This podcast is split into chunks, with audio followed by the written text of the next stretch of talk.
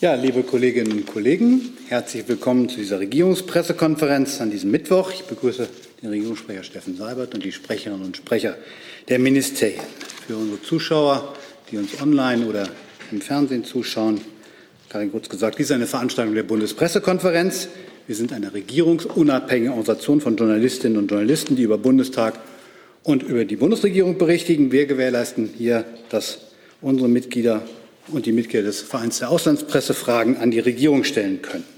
Wir freuen uns, dass unsere Gäste, die Sprecherinnen und Sprecher der Ministerien, auch in dieser Zeit bei uns zu Gast sind.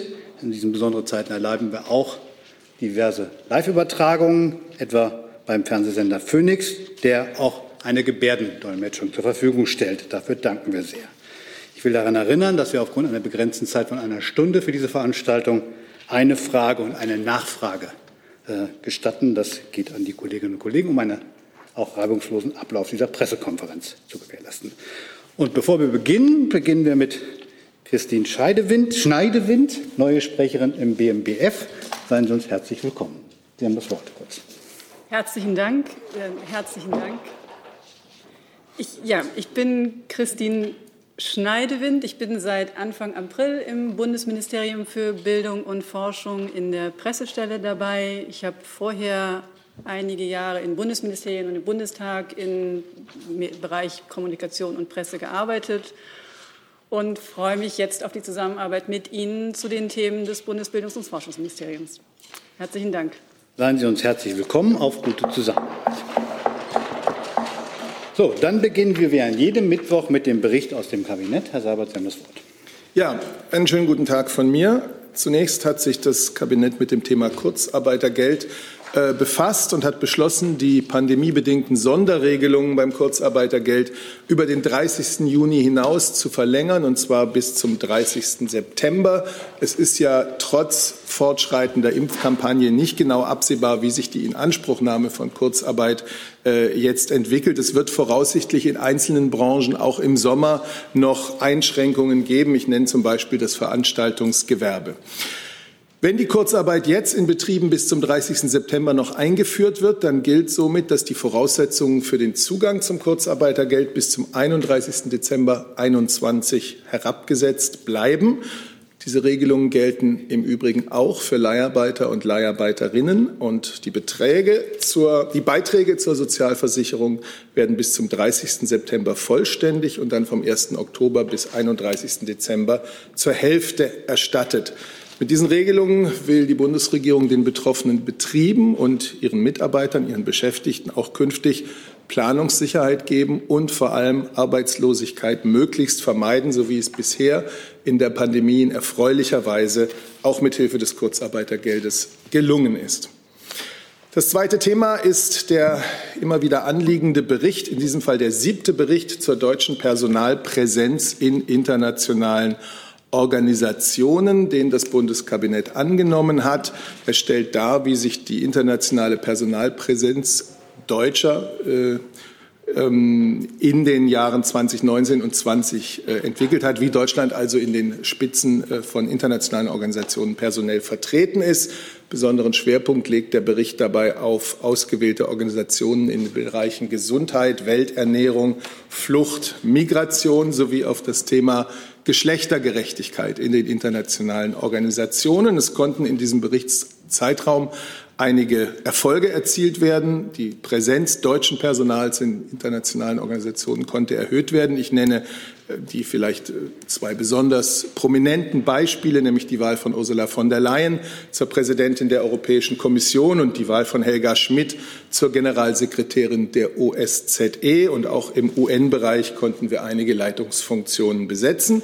Dennoch Gemessen an seinem politischen äh, Gewicht, auch an seinen finanziellen Beiträgen, ist Deutschland in einigen internationalen Organisationen bisher noch nicht zufriedenstellend vertreten. Es bleibt also das Ziel der Bundesregierung, den deutschen Personalanteil in internationalen Organisationen und in europäischen Institutionen weiter zu erhöhen. Anschließend hat das Kabinett einen Aktionsplan beschlossen, den Bundesernährungsministerium und Bundesgesundheitsministerium gemeinsam vorgelegt haben, zur Weiterentwicklung der Initiative Inform.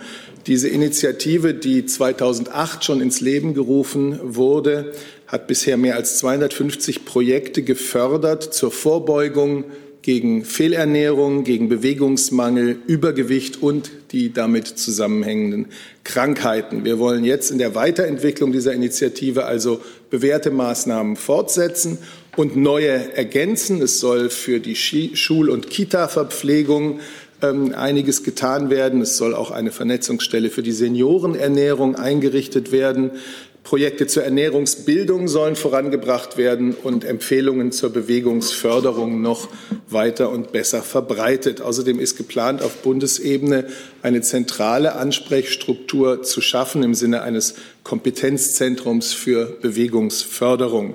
Besonderer Fokus aller Maßnahmen soll künftig auf den ersten Tagen im Leben eines Menschen liegen, außerdem auf dem Thema Senioren und Seniorinnen und auf der besonderen Berücksichtigung von vulnerablen Gruppen. Ein weiter Bericht, nämlich der dritte Gleichstellungsbericht, den die Bundesregierung heute beschlossen hat, er untersucht in diesem Fall, wie die Digitalisierung die Gleichstellung von Männern und Frauen beeinflusst und er gibt Empfehlungen für zukünftige Politikgestaltung. Das Ganze ist auf äh, Grundlage eines Gutachtens das einer Sachverständigenkommission, die das BMFSFJ eingesetzt hat. Ich glaube, dass die Ministerin jetzt heute in der nächsten halben Stunde auch eine Pressekonferenz ähm, dazu machen wird. Deswegen will ich es sehr kurz halten. Das Gutachten zeigt auf, dass die digitale Aus- und Weiterbildung ähm, die Arbeitsbedingungen von Frauen und die Rahmenbedingungen zur Vereinbarkeit von Familie und Beruf mit der zunehmenden und durch die Pandemie noch mal beschleunigten Digitalisierung zentrale politische Handlungsfelder bleiben. Es macht auch deutlich, dass dem traurigen Thema digitaler Gewalt entschieden entgegengetreten werden muss und dass rasante digitale Entwicklungen auch Herausforderungen an offene demokratische Gesellschaften wie unsere und an deren Gesetzgeber stellen. Das war es zum Kabinett und dann würde ich gerne noch kurz anfügen, denn nach dem Kabinett, nach der eigentlichen regulären Kabinettssitzung kam der Kabinettsausschuss Digitalisierung, das sogenannte Digitalkabinett, zusammen zur letzten Sitzung in dieser Legislaturperiode. Es ging um Fortschritte bei der Umsetzungsstrategie Digitalisierung gestalten der Bundesregierung. Es ging um den Stand der Umsetzung der digitalen Verwaltungsleistungen und um das Thema digitale Identitäten. Weil es die letzte Sitzung war, darf ich vielleicht ein paar Sätze zur Bilanz dieses sogenannten Digitalkabinetts sagen. Es ist in dieser Legislaturperiode das zentrale Steuerungs- und Koordinierungsgremium der Digitalpolitik der Bundesregierung gewesen. Es hat kann man sagen, die Digitalisierung endgültig zur Chef- und Chefinnen-Sache gemacht. Alle Ministerinnen, alle Minister, der Beauftragte für Informationstechnik, die Staatsministerinnen für Digitalisierung und für Kultur und Medien haben an diesen Sitzungen unter Leitung der Bundeskanzlerin teilgenommen. Es hat insgesamt sechs Tagungen gegeben, dazu noch zwei Kabinettsklausuren äh, im, November in Potsdam, im November 2018 in Potsdam und im November 2019 in Meseberg, jeweils zum Thema Digitalpolitik. Man kann also sagen, dass die Bundesregierung sich in den vergangenen drei Jahren in nie dagewesener Weise der Digitalpolitik zugewandt hat. Das Digitalkabinett und diese beiden Kabinettsklausuren haben wichtige Vorhaben der Bundesregierung im Bereich der Digitalisierung diskutiert und auf den Weg gebracht. Ich nenne beispielsweise die KI-Strategie, das war zentral bei der Kabinettsklausur 2018. Ich nenne die Mobilfunkstrategie, die zentral bei der Klausur in Meseberg 2019 war. Der Eckpunktebeschluss zur Datenstrategie, die im Januar dieses Jahres final vom Kabinett beschlossen wurde. Es ist dieses Digitalkabinett ein regelmäßiger Anlass gewesen, die Umsetzungsfortschritte in unterschiedlichen Bereichen zu beleuchten und gegebenenfalls eben auch gemeinsam zu steuern. Das gilt für eine umfangreiche Umsetzungsstrategie, die alle zentralen digitalpolitischen Maßnahmen aller Ressorts enthält und die immer wieder aktualisiert wird. Der heute präsentierte Stand zeigt, dass über 90 Prozent der Umsetzungsschritte, die man sich in dieser Strategie vorgenommen hat, schon laufen oder sogar schon erledigt sind. Nur acht Prozent sind entweder noch in Planung oder noch ganz offen. Das gilt auch für die Datenstrategie, deren Fortschritte ebenfalls dem Digitalkabinett vorgestellt wurden. Bei der im Januar dieses Jahres verabschiedeten Strategie sind 70 Prozent der Maßnahmen bereits äh, am Laufen. Der Umsetzungsfortschritt des sogenannten Online-Zugangsgesetzes ist ein ganz wichtiger äh, Punkt in der Arbeit des Digitalkabinetts, weil natürlich es für Bürger und Bürgerinnen enorm wichtig ist, digital ähm, zugreifen zu können auf Verwaltungsleistungen äh, und für Unternehmen ganz genauso. Ähm, dadurch, dass das Thema im, Kabinett, im Digitalkabinett immer wieder diese höchste politische Ebene erreicht hat, kann hier gemeinsam wirksam nachgesteuert werden, um Umsetzungsfortschritte auch zu beschleunigen. Regelmäßig hat sich das Digitalkabinett auch mit den Vorschlägen des Digitalrats befasst, der die Bundesregierung ja unabhängig beraten hat. Ähm, da ist äh, sehr viel geschehen. Ich will einfach nur mit Blick auf die großen Anforderungen an die digitalen Kompetenzen in der Bundesverwaltung ähm, und auf die zu erwartenden Altersabgänge in der Bundesverwaltung in den nächsten Jahren sagen, dass ein ganz zentrales Thema war, diese ressortübergreifende Arbeitsgruppe Personal in der digitalen Verwaltung einzuberufen. Das ist ein wesentlicher Schritt. Ich mache es vielleicht an dieser Stelle erstmal einen Zwischenstrich.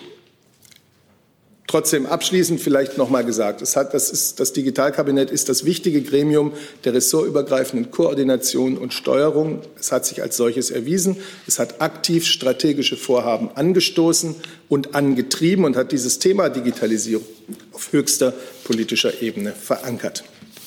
Vielen Dank, Herr Seibert. Bevor wir zu unserem Großthema Corona kommen, lassen Sie uns kurz die Themen des Kabinetts durchgehen.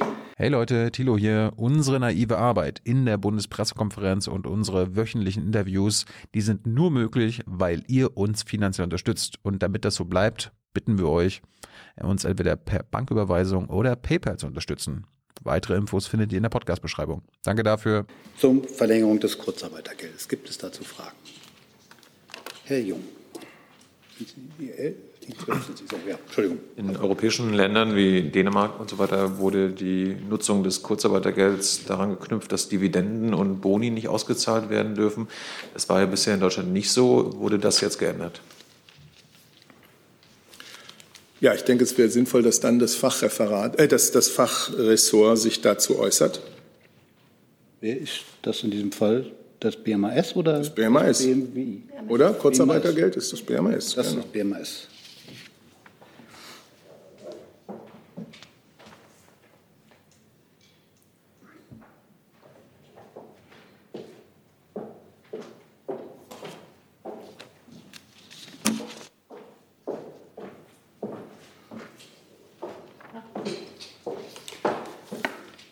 Sie allerdings leider bitten, noch einmal die Frage zu wiederholen, da ich gerade äh, anderweitig noch getippt habe.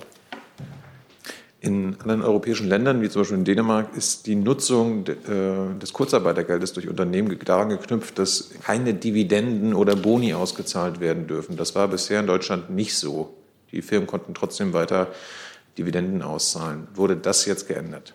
Wir haben an den bestehenden Regeln zum Kurzarbeitergeld nichts geändert.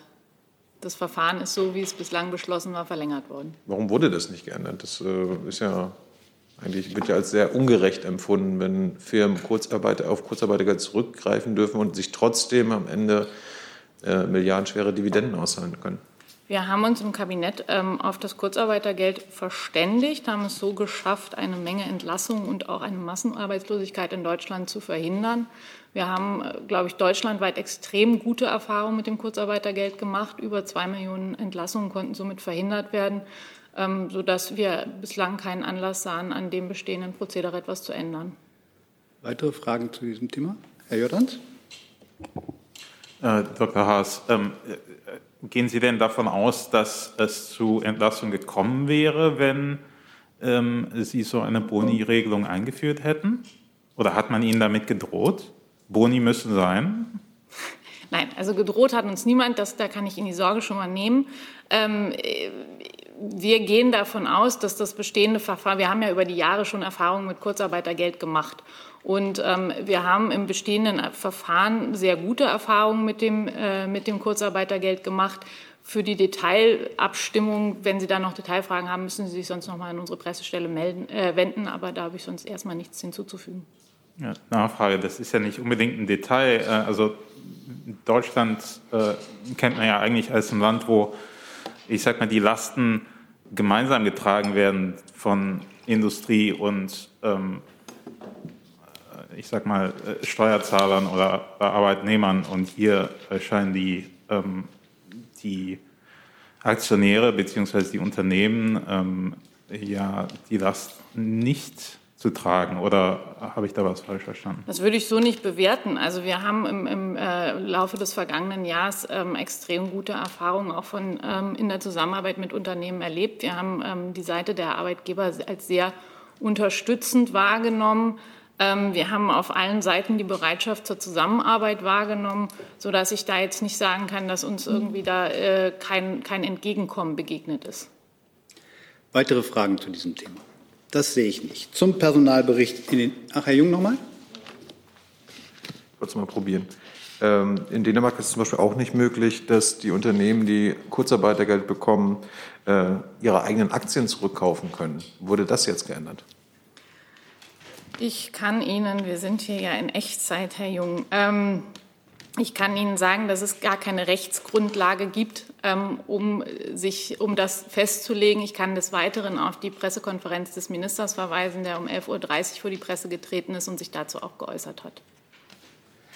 Gibt es jetzt noch weitere Fragen zu diesem Thema? Das sehe ich nicht. Zum Personalbericht internationaler Organisationen. Herr Jess. Herr Seibert, wurde eigentlich auch über die Personalie Matthias Schmale äh, gesprochen? Ist der deutsche Leiter äh, der Gaza-Vertretung von UNRWA, des Palästinenserhilfswerks der Vereinten Nationen. Er wurde ja abgezogen, nachdem die Hamas ihn zur Persona non grata erklärt hat. Das Kabinett hat nicht einzelne Personalien diskutiert, sondern es hat den Bericht über die deutsche Präsenz in den Führungsgremien äh, internationaler Organisationen insgesamt äh, bewertet und äh, nicht einzelne Personalien. Ähm, wenn ich nachfragen darf, aber die Repräsentanz äh, setzt sich ja aus Einzelpersonen zusammen. War in anderem Zusammenhang äh, die Personalie äh, Matthias Nein. Schmaler ein Thema? Nein. Hat das Auswärtige Amt eine Position dazu, wenn ich fragen darf? Dann müssten wir noch mal wechseln.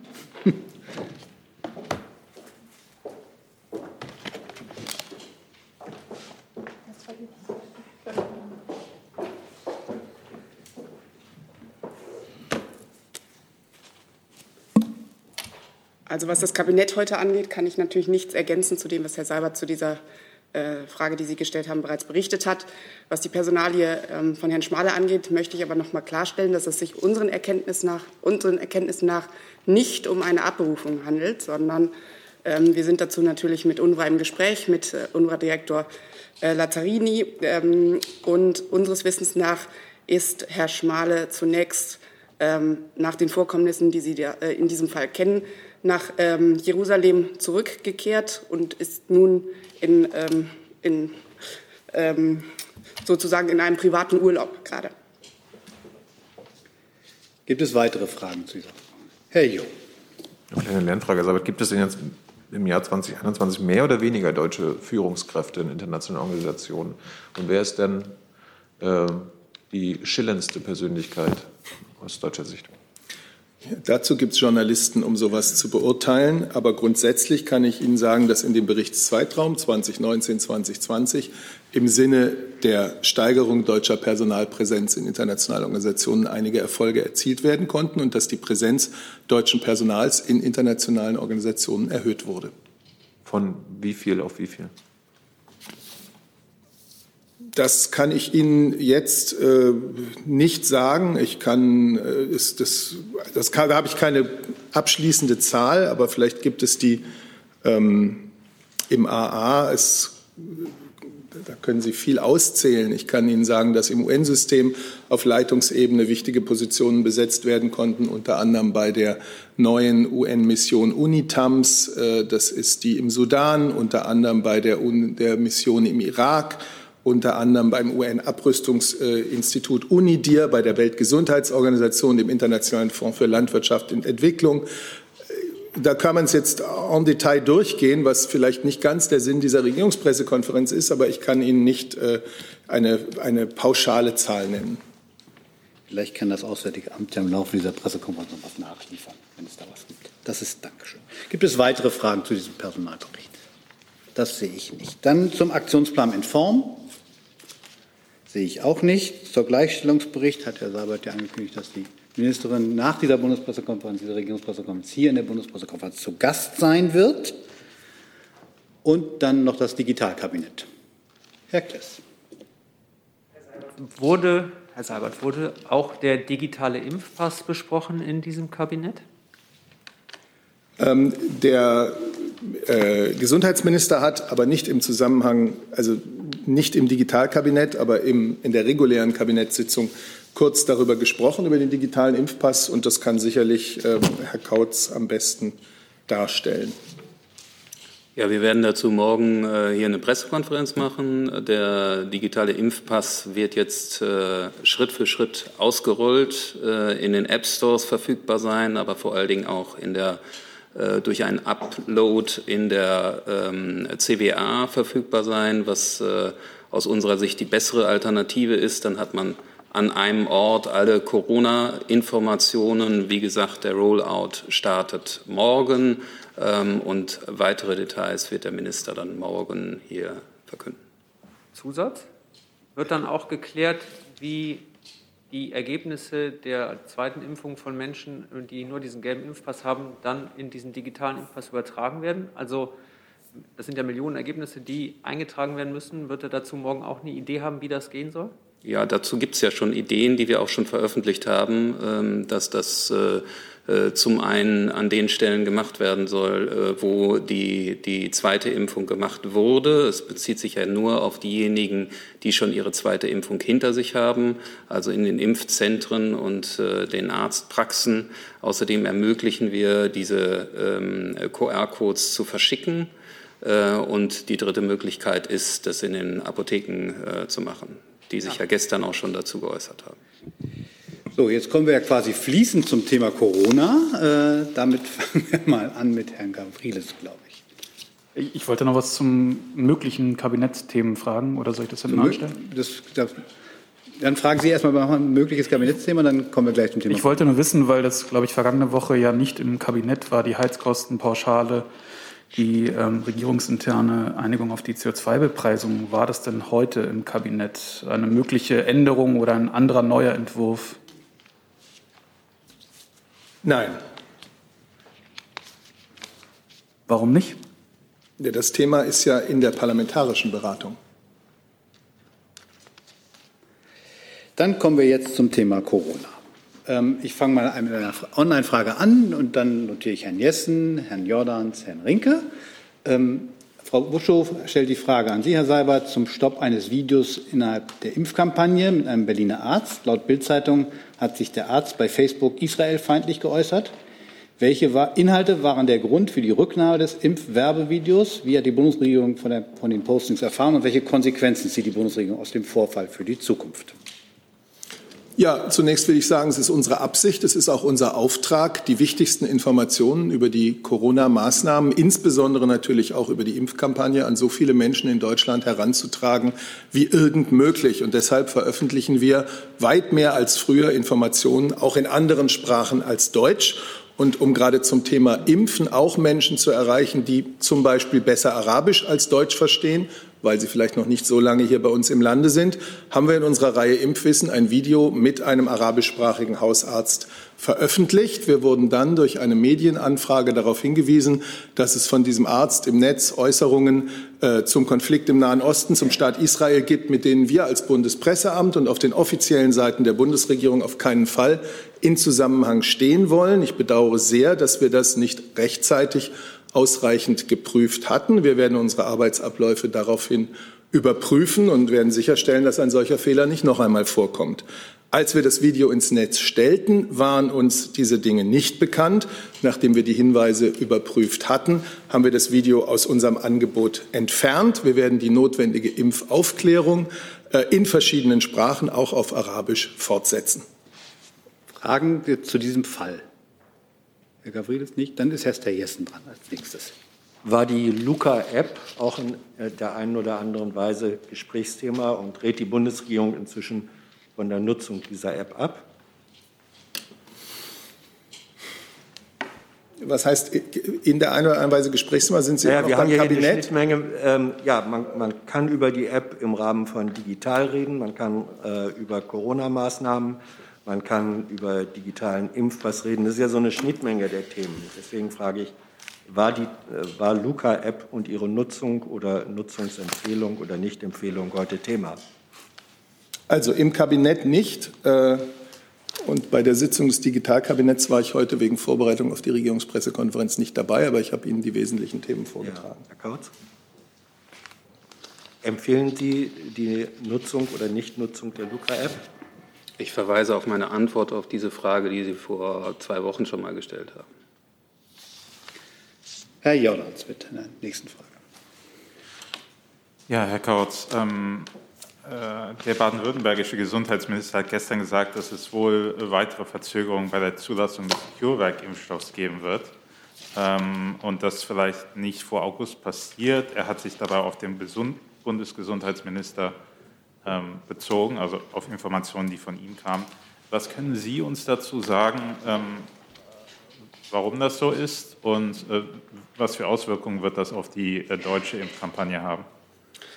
Also da kann sich der, der baden-württembergische Gesundheitsminister nur auf äh, die Gesundheitsministerkonferenz beziehen, ähm, was eine interne Sitzung ist, eine vertrauliche Sitzung ist. Deswegen weiß ich nicht, warum der ähm, äh, Gesundheitsminister Informationen aus einer vertraulichen Sitzung weitergegeben hat, die eventuell auch relevant sind. Ähm, äh, ich kann so viel sagen, äh, dass Sie, dass Sie wenn äh, da das Unternehmen fragen müssten, die, die ähm, CureVac, der Impfstoff von CureVac ist noch in der, ähm, in der Anwendungsstudie.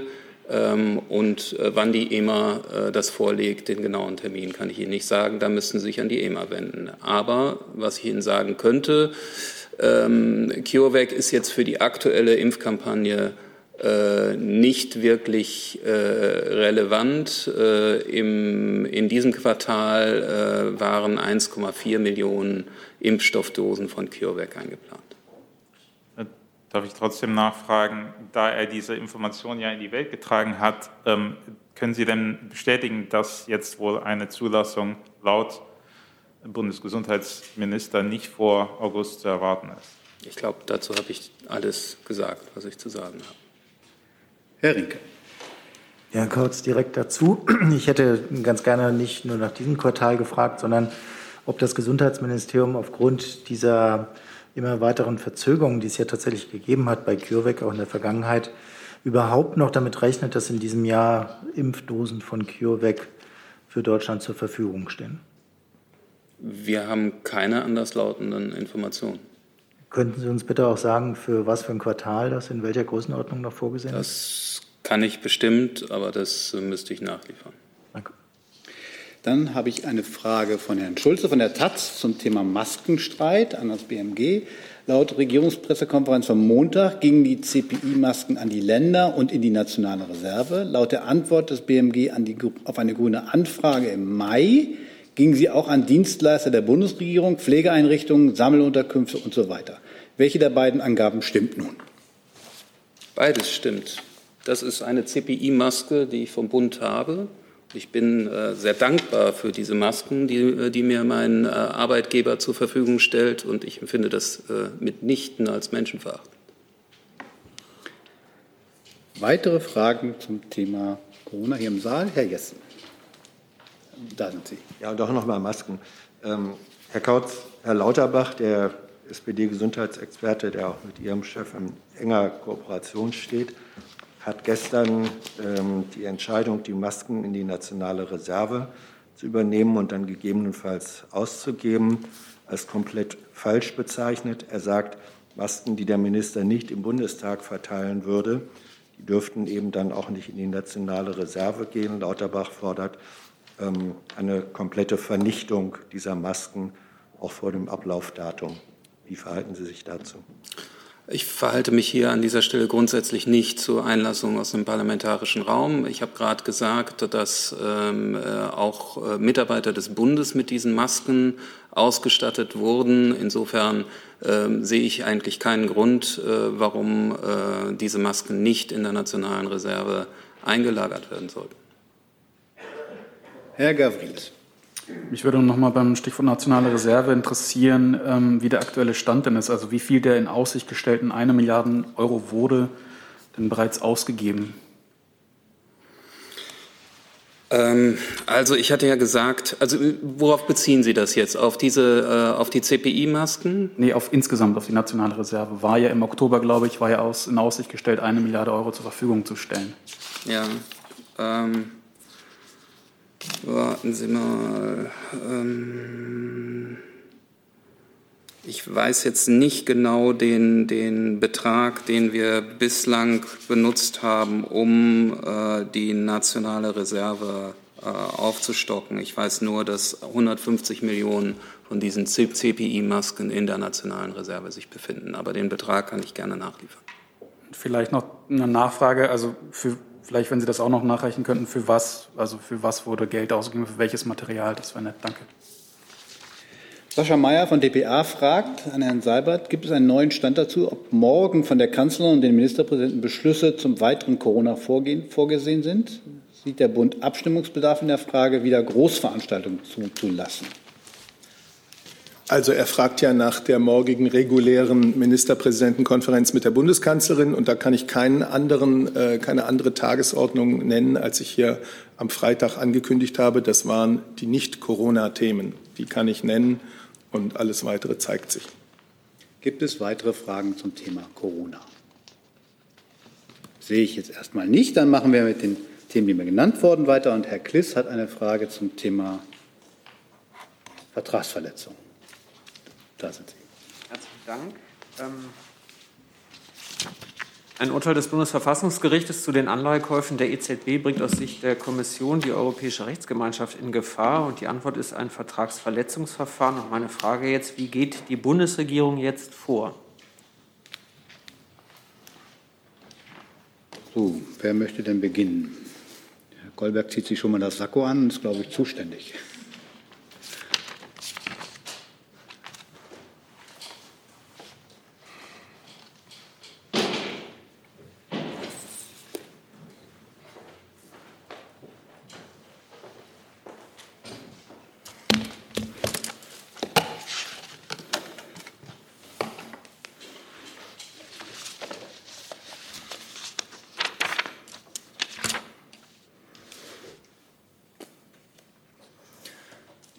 Ja, vielen Dank für die Frage. Wir nehmen als Bundesregierung die Entscheidung der Europäischen Kommission über die Eröffnung eines Vertragsverletzungsverfahrens äh, wegen des Urteils des Bundesverfassungsgerichts äh, vom 5. Mai 2020 äh, zur Kenntnis.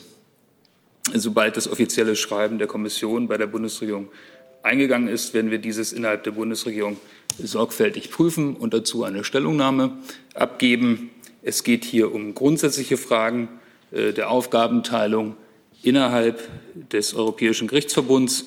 Aus Sicht der Bundesregierung ist ein gutes Kooperationsverhältnis zwischen den Gerichten wichtig. Zusatz an Herrn Seibert. Befindet sich Deutschland damit in der Zwickmühle, einmal zwischen der EU und einmal zwischen Ländern wie Ungarn und Polen, die sehr genau gucken werden, wie Deutschland darauf reagiert und eventuell in Sachen Bundesverfassungsgerichtsurteil ähm, sich äußert? Also ich kann Ihnen nur sagen, dass die Europäische Kommission nun tatsächlich den ersten Schritt eines Vertragsverletzungsverfahrens eingeleitet hat, ein entsprechendes Mahnschreiben zugestellt hat. Wir werden uns die darin äh, geäußerten Bedenken der Europäischen Kommission genau anschauen und dann, wie es das Verfahren vorsieht, äh, darauf schriftlich reagieren. Und darüber hinaus kann ich Ihnen an dieser Stelle keine Auskünfte erteilen. Herr Rinke dazu. Da direkt anknüpfend auch an Herrn Seibert. Ähm, das ist ja nicht das erste Vertragsverletzungsverfahren, äh, was Deutschland ereilt. Es gibt sogar eine ganze Reihe. Würden Sie sagen, dass Deutschland mit seiner normalerweise ja immer pro-europäischen Haltung ein schlechtes Vorbild innerhalb der EU ist? Nein. Und warum nicht, wenn es so viele Vertragsverletzungsverfahren gegen Deutschland gibt? Sehen Sie, ich denke, wenn Sie sich die Liste äh, der europäischen Mitgliedstaaten anschauen, werden Sie bei vielen Vertragsverletzungsverfahren äh, finden. Ich will jetzt das in keiner Weise herunterreden, aber wir sind auch nicht das einzige Land. Äh, es gibt tatsächlich die Bedenken der Europäischen Kommission seit der Verkündung des Urteils des Bundesverfassungsgerichts vom Mai 2020. Über, diese, ähm, über dieses Thema ist die Bundesregierung mit der Europäischen Kommission seit dem Zeitpunkt in einem informellen inhaltlichen Austausch gewesen. Jetzt gibt es das entsprechende Mahnschreiben und darauf werden wir genau, wie es das Verfahren vorsieht, schriftlich, nachdem äh, wir das uns gründlich angeschaut haben, reagieren. Weitere Fragen zu dem Komplex? Das sehe ich nicht. Dann ist Herr Jolkwa dran mit dem Thema Ukraine. Ja, ähm, ich habe zwei äh, unterschiedliche Fragen zum Komplex Ukraine und Normandie-Format. Die eine Frage würde ich gerne Herrn Seiber, die zweite Frage an Frau Sasse richten. Die Frage an Herrn Seiber, äh, es geht um ähm, die ukrainische Bitte nach Waffen. Ähm, ich weiß, die Position der Bundesregierung, keine Waffen in Krisengebiete. Dabei wird für Israel eine Ausnahme gemacht. Warum nicht auch für die Ukraine? Herr Jolkwer, dieses Thema hatten wir ja hier mehrfach und ich habe Ihnen einfach keinen neuen Stand äh, für die Bundesregierung heute mitzuteilen. Wir setzen uns intensiv politisch, diplomatisch, im Übrigen auch mit erheblicher wirtschaftlicher Unterstützung für die Ukraine ein und für ihre Rechte. Ähm, und zu dem Thema der Waffenlieferung ist aus meiner Sicht äh, jetzt von uns alles gesagt. Ich habe jedenfalls nichts Neues. Die Frage war, warum für Israel eine Ausnahme gemacht wird und nicht für die Ukraine, obwohl eine historische oder geschichtliche Verantwortung Deutschlands gegenüber der Ukraine ja auch besteht. Das ist zum Beispiel, äh, ähm, das ist auch die äh, These des ukrainischen Botschafters. Was ja, ich glaube, dass es jetzt nichts, äh, nicht wirklich weiterführt, äh, Deutschlands Verhältnis und auch äh, Deutschlands äh, gemeinsame Geschichte mit Israel gegen Deutschlands Verhältnis zur Ukraine oder anderen Ländern abzuwägen. Herr Jung, Herr, Herr Jung und dann Sie noch mal. Okay. Sie können dann stellen wir die, Herr Jung. Begründen Sie doch mal die Ausnahme für Israel, Herr Sammet. Wollen wir jetzt zum Thema Israel wechseln? Wir waren, beim Thema, wir waren beim Thema Ukraine. Ja, aber das ist ja das Thema von Herrn Jolkwer, dann können wir es ja anders aufzäumen. Wir, Sie können Ihre Frage gleich stellen, Herr Jung, ist kein Problem, aber wir bleiben erstmal beim Thema Ukraine. Dann ist Herr Jolka wieder dran. Ja, dann äh, die Frage an Frau Sasse. Am Montag gab es ja ein, eine Telefonschalte in einem unvollständigen Normandie-Format. Also Herr Maas hat sich mit dem russischen und dem französischen Außenminister beraten. Warum war der ukrainische Minister nicht zugeschaltet? Gab ein, Sie haben recht, es gab am Montag ein Telefonat äh, zwischen ähm, Außenminister Maas, seinem französischen Amtskollegen und dem russischen Außenminister ähm, Lavrov. Und zu diesem ähm, Telefonat haben wir eine Pressemitteilung verfasst, auf die ich an dieser Stelle verweisen möchte. Gibt es weitere Fragen zum Thema Ukraine?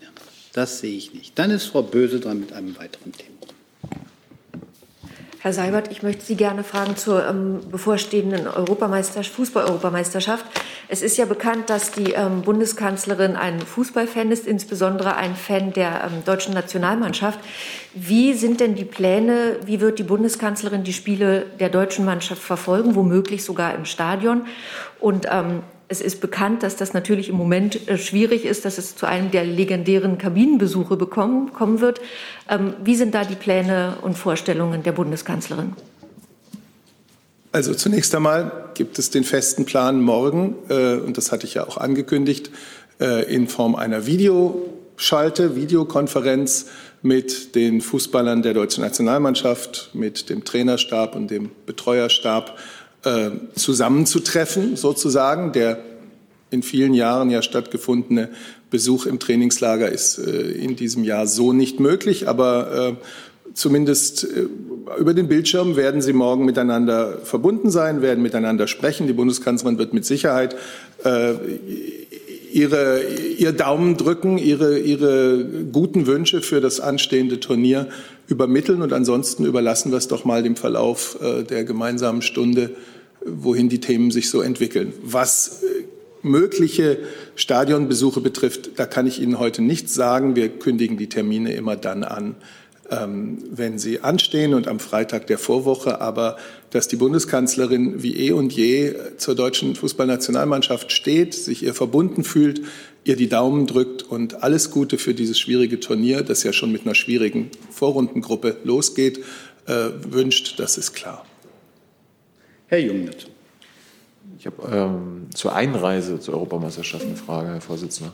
Bitte schön. Äh, nämlich die Quar Quarantäneregeln für ähm, Menschen, die aus Virusvariantengebieten kommen, wie zum Beispiel Schottland, England und Wales. Die wurden ja jetzt, also für diese Menschen, für diese e bei der EM akkreditierten Personen, da wurde jetzt eine Ausnahme geschaffen. Können Sie uns das mal rein politisch mal erklären, warum jetzt wieder eine Extrawurst für die Fußballer herrscht? BMI ist, glaube ich, für Einreisen zuständig, ne? Oder, ja, BMI, ja. Oder ist das BMG zuständig? Ich kann für das BMI und für den Bundesinnenminister äh, etwas sagen. Der Bundesinnenminister hat sich ja äh, dafür eingesetzt, dass die Fußball-EM in Deutschland stattfinden kann, ohne den Infektionsschutz zu gefährden und äh, hat sich auch gestern dazu schon geäußert. Ähm, er hat gesagt, die Fußball-Europameisterschaft ist ein sportliches Großereignis, auf das die ganze Welt schaut und für dessen Gelingen Deutschland seinen Teil leisten wird. Wir haben gute Erfahrungen mit den Hygienemaßnahmen in der Fußball-Bundesliga, beim DFB-Pokal und in der Champions League gemacht, übrigens auch in anderen Disziplinen. Wir entsenden zum Beispiel auch unsere Olympioniken nach Tokio. Wir werden auch die Fußball-EM für die Teams so organisieren, dass wir dem Infektionsschutz gerecht werden. Ja, ich habe jetzt nicht verstanden, wie eine Ausnahme von der Quarantänepflicht äh, den Infektionsschutz nicht gefährdet. Also das sind ja zwei verschiedene äh, Sachen und das widerspricht sich ja. Vielleicht könnte auch das BMG uns das mal erklären, wie man äh, eine sinnvolle Quarantänepflicht dann eine Ausnahme macht und das gleichzeitig nicht den Infektionsschutz gefährdet. Herr Kraus, können Sie uns da weiterhelfen? Aber erstmal das BMI, das ist ja BMI-Logik. Ja, ich kann, kann Ihnen gerne noch ähm, äh, genau zu dieser Frage etwas sagen.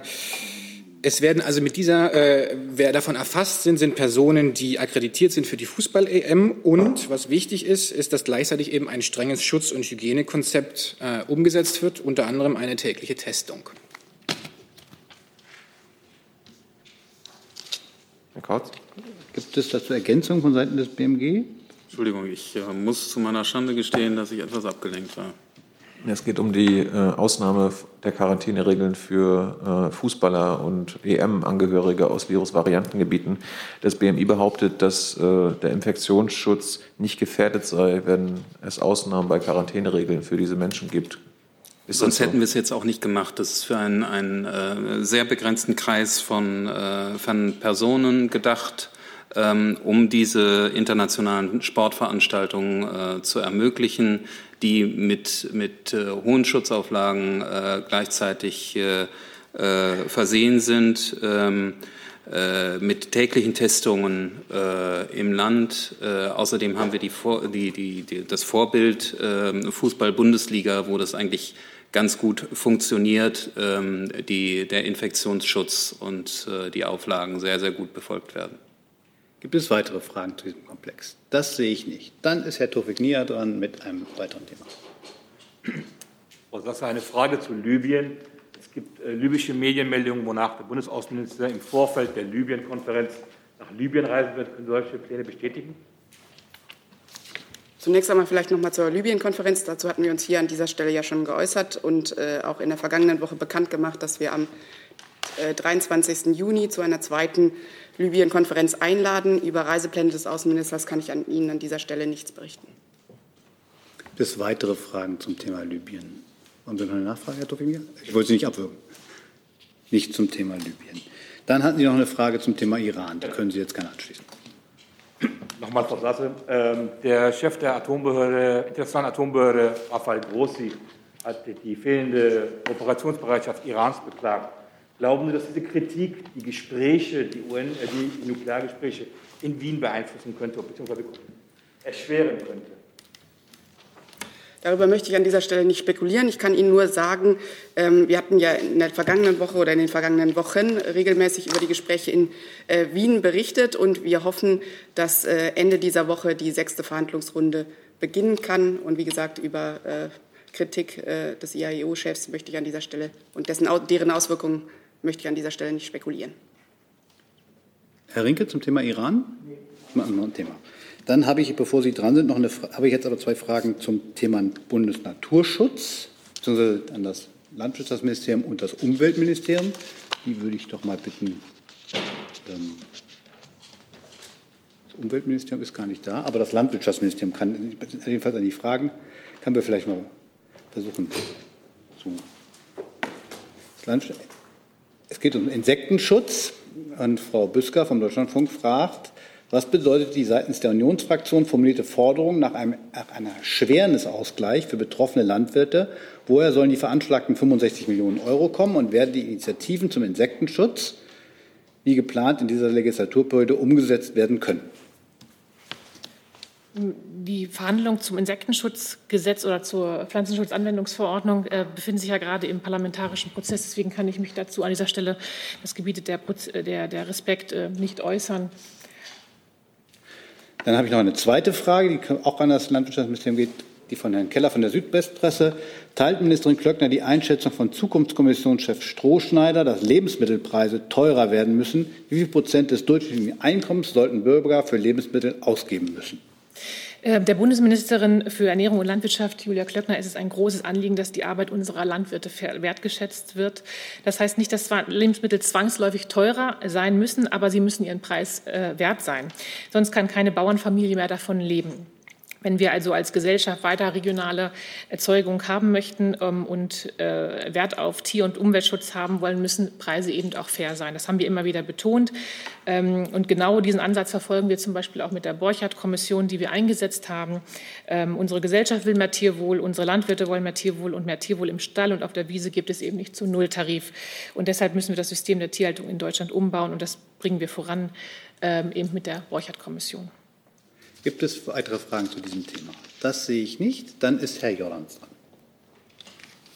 Herr Seibert, ähm, ich würde gerne mit Blick auf das G7-Treffen äh, diese Woche fragen, ob Sie denn ähm, signifikante Ergebnisse erwarten angesichts der Tatsache, dass diesmal Präsident Biden statt Präsident Trump äh, für die Vereinigten Staaten dabei sein wird. Ähm, und hilft das, die Stimmung bei dem Treffen zu verbessern?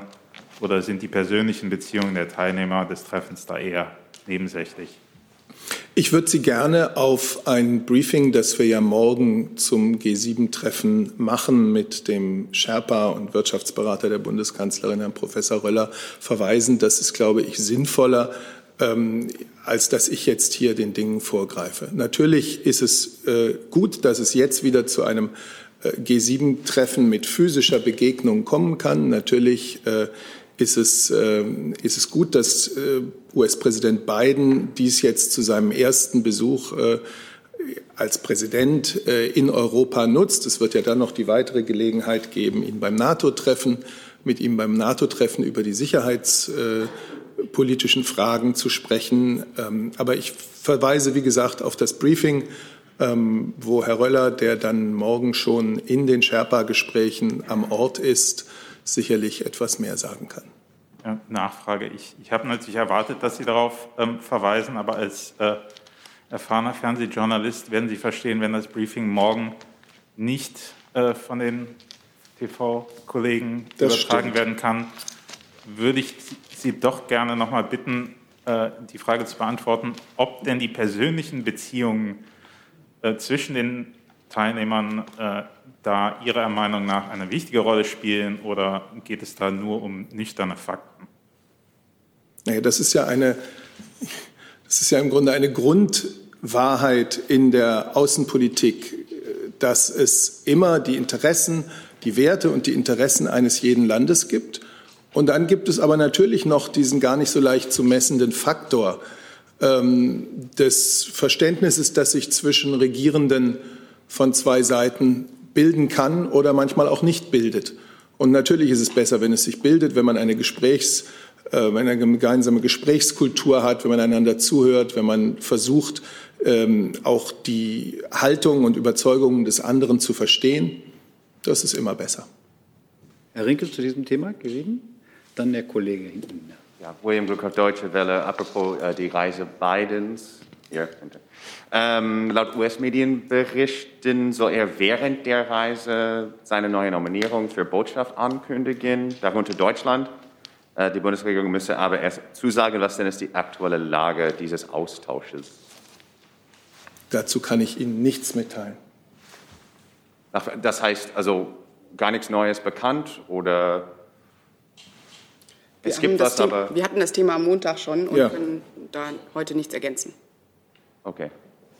Ich habe noch eine Frage von Herrn Nehls an Herrn Seibert. Gibt es schon vorrangige Themen für die bilaterale Begegnung zwischen Präsident Biden und Angela Merkel? Speziell wird Nord Stream 2 ein spezieller Problempunkt sein oder ist diesbezüglich alles geklärt und wenn ja, wie? Ich gebe dann bekannt, was es an bilateralen Begegnungen der Bundeskanzlerin am Rand des G7-Gipfels in Cornwall gibt, wenn das feststeht. Und das ist heute noch nicht der Fall. Und äh, schon gar nicht kann ich jetzt auch äh, Gesprächsthemenlisten bekannt geben. Wenn die Bundeskanzlerin dem US-Präsidenten begegnet oder wenn sie mit ihm spricht, geht es eigentlich immer um eine, eine ganze Bandbreite von Themen, äh, gemeinsamen Interessen, gemeinsamen Überzeugungen, äh, Themen, an denen man gemeinsam arbeitet. Und das Thema, das Herr Nils jetzt noch mal aufbringt, war ja, wie jetzt allgemein bekannt ist, auch Gegenstand äh, des Gesprächs auf der Arbeitsebene, das neulich in Washington stattgefunden hat und äh, das natürlich auch weitergeführt wird. Herr Jessen dazu, glaube ich. Ne? Ja, ähm, habe ich Sie richtig verstanden, dass Sie sagten, es stehe noch nicht fest, ob es ein bilaterales Gespräch zwischen Frau Merkel und Herrn Biden geben werde? Ich habe Ihnen gesagt, dass ich zu bilateralen Gesprächen dann etwas sage, wenn wir vor Ort sind und wir Ihnen sagen können, dann und dann findet das und das statt. Ja, grundsätzlich gebe ich keine vor Gipfeln äh, gebe ich grundsätzlich keine bilateralen Gespräche äh, bekannt, aber Sie werden es erfahren. Ja, ich äh, frage ja deswegen nach, weil Ihr, Ihr Wortlaut, wenn ich es richtig äh, erinnere, eben war, wir geben bilaterale Gespräche dann bekannt, wenn sie feststehen. Das ist noch nicht der Fall.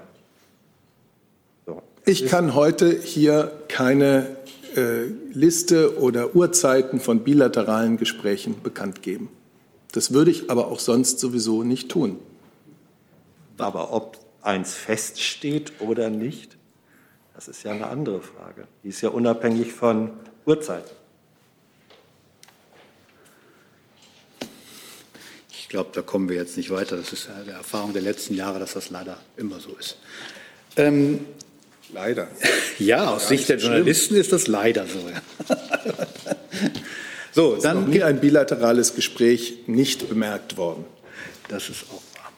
Jetzt gibt es weitere Fragen zu diesem Thema G7 bzw. des bilateralen Gesprächs mit dem Präsidenten, das noch nicht feststeht. Herr Kliff.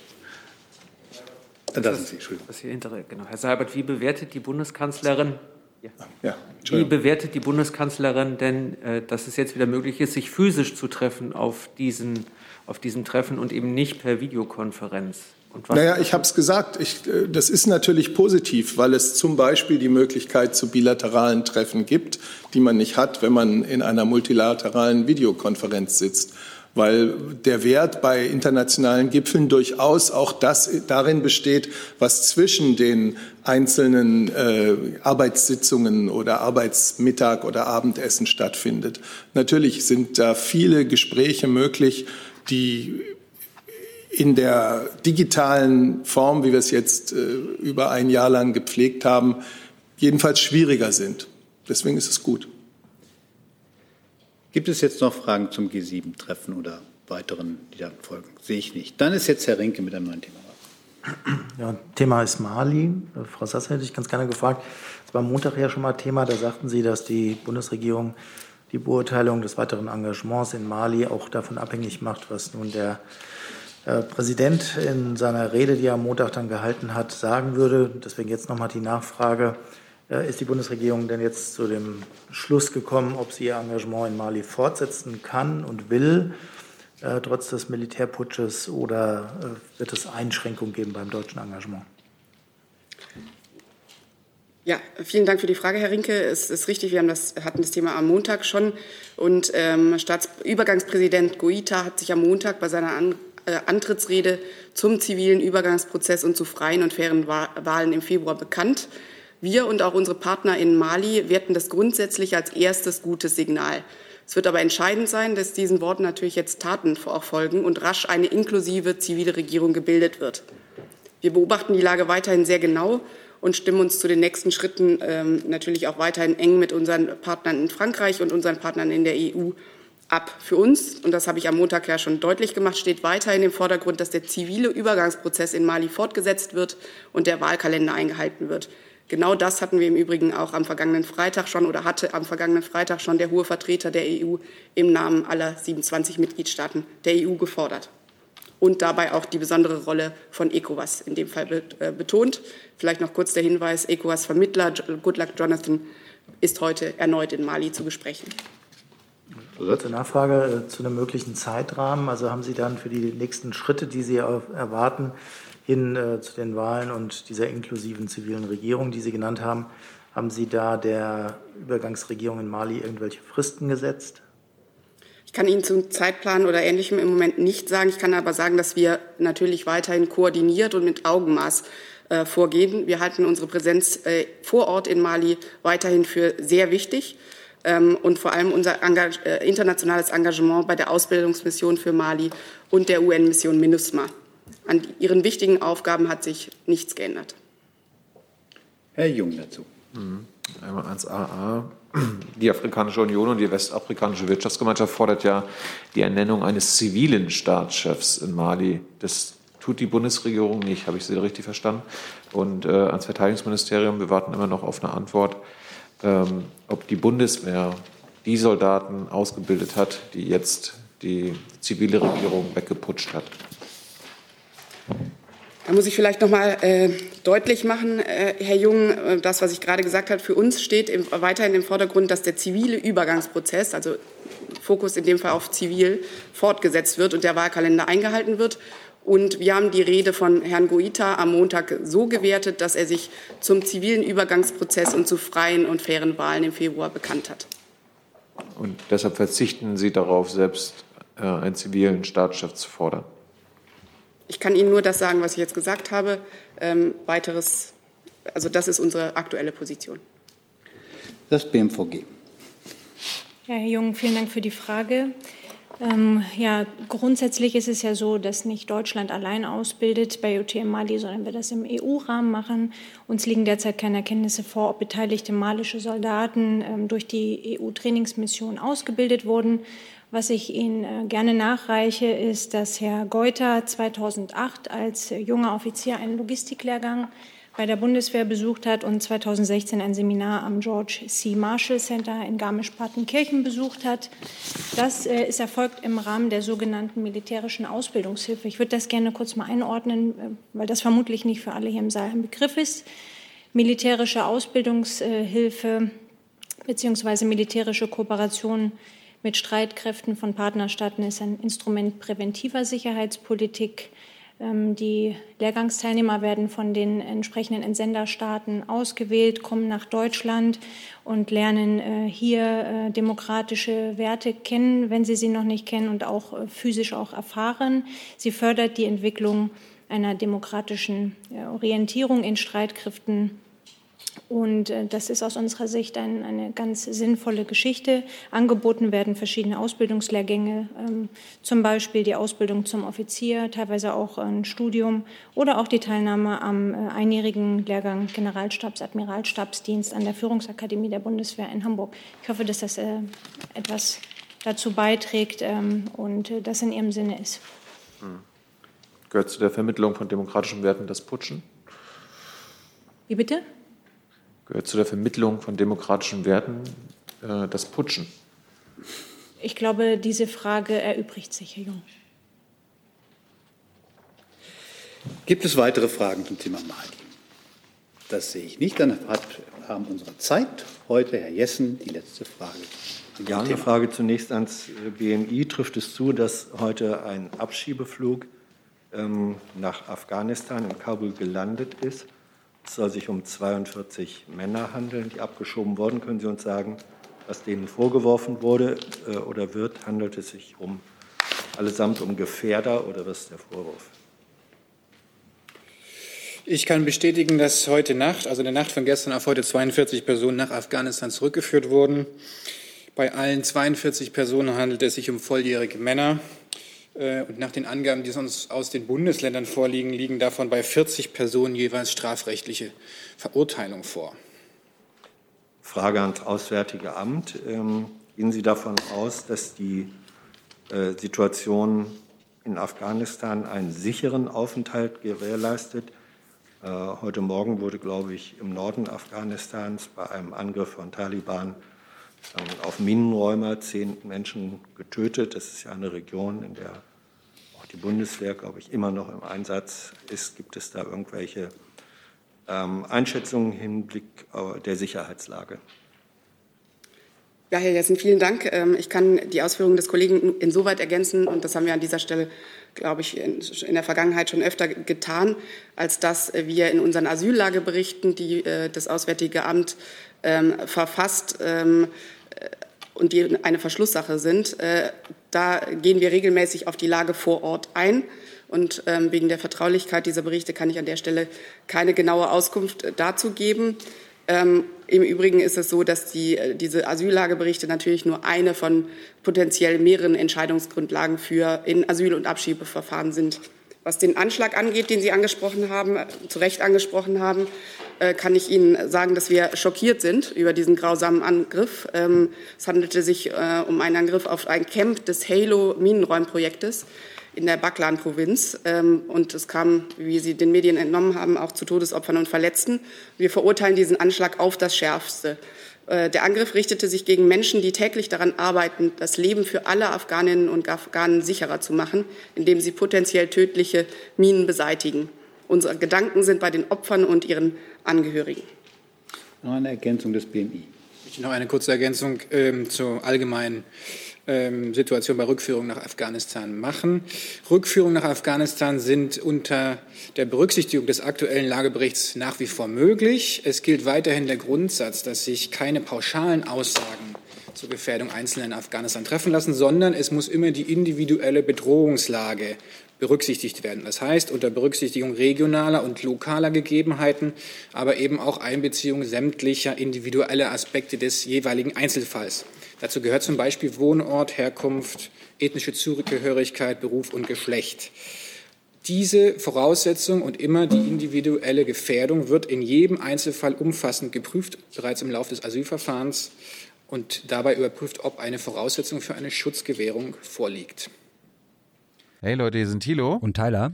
Jung und Naiv gibt es ja nur durch eure Unterstützung. Hier gibt es keine Werbung, außer für uns selbst. Das sagst du jetzt auch schon ein paar Jahre, ne? Ja. Aber man muss ja Aber mal wieder darauf halt, hinweisen. Ne? Stimmt halt. Ne? Und ihr könnt uns per Banküberweisung unterstützen oder PayPal. Und wie ihr das alles machen könnt, findet ihr in der Podcast-Beschreibung. Herr Jung, also. Kurze Verständnisfrage, Lammertz. Sie sprachen von strafrechtlichen Verurteilungen dieser 42 Männer. Das heißt, die wurden alle jetzt gerade aus dem Gefängnis geholt und ins Flugzeug gesetzt? Oder gibt es da auch Männer, die ihre Strafe bereits abgesessen haben? Ich kann zu den Einzelfällen äh, keine Auskunft erteilen. Ähm, ich kann noch mal kurz zusammenfassen, um was für ähm, äh, Straftaten es sich hier gehandelt hat. Zumindest ein Teil davon, das sind Körperverletzungsdelikte, Raub, Diebstahl, Sexualdelikte und Verstöße gegen das Betäubungsmittelgesetz, die hier mit runtergefallen sind. Aber zu den einzelnen Situationen der äh, individuell ähm, Rückgeführten kann ich keine Aussage treffen. Und Herr Sabat, steht die Kanzlerin eigentlich immer noch hinter den Abschiebungen, wenn wir hören, dass gleichzeitig da, dort, wo die Menschen ankommen, äh, Anschläge passieren, Tode? Attacken? Also das, was die Kollegen dazu gesagt haben, dem habe ich hier nichts hinzuzufügen. Man kann keine pauschalen Aussagen treffen, äh, wie Einzelne in Afghanistan gefährdet sind und in welcher Region das äh, sein mag. Deswegen muss es immer eine Berücksichtigung von regionalen, lokalen Begebenheiten geben.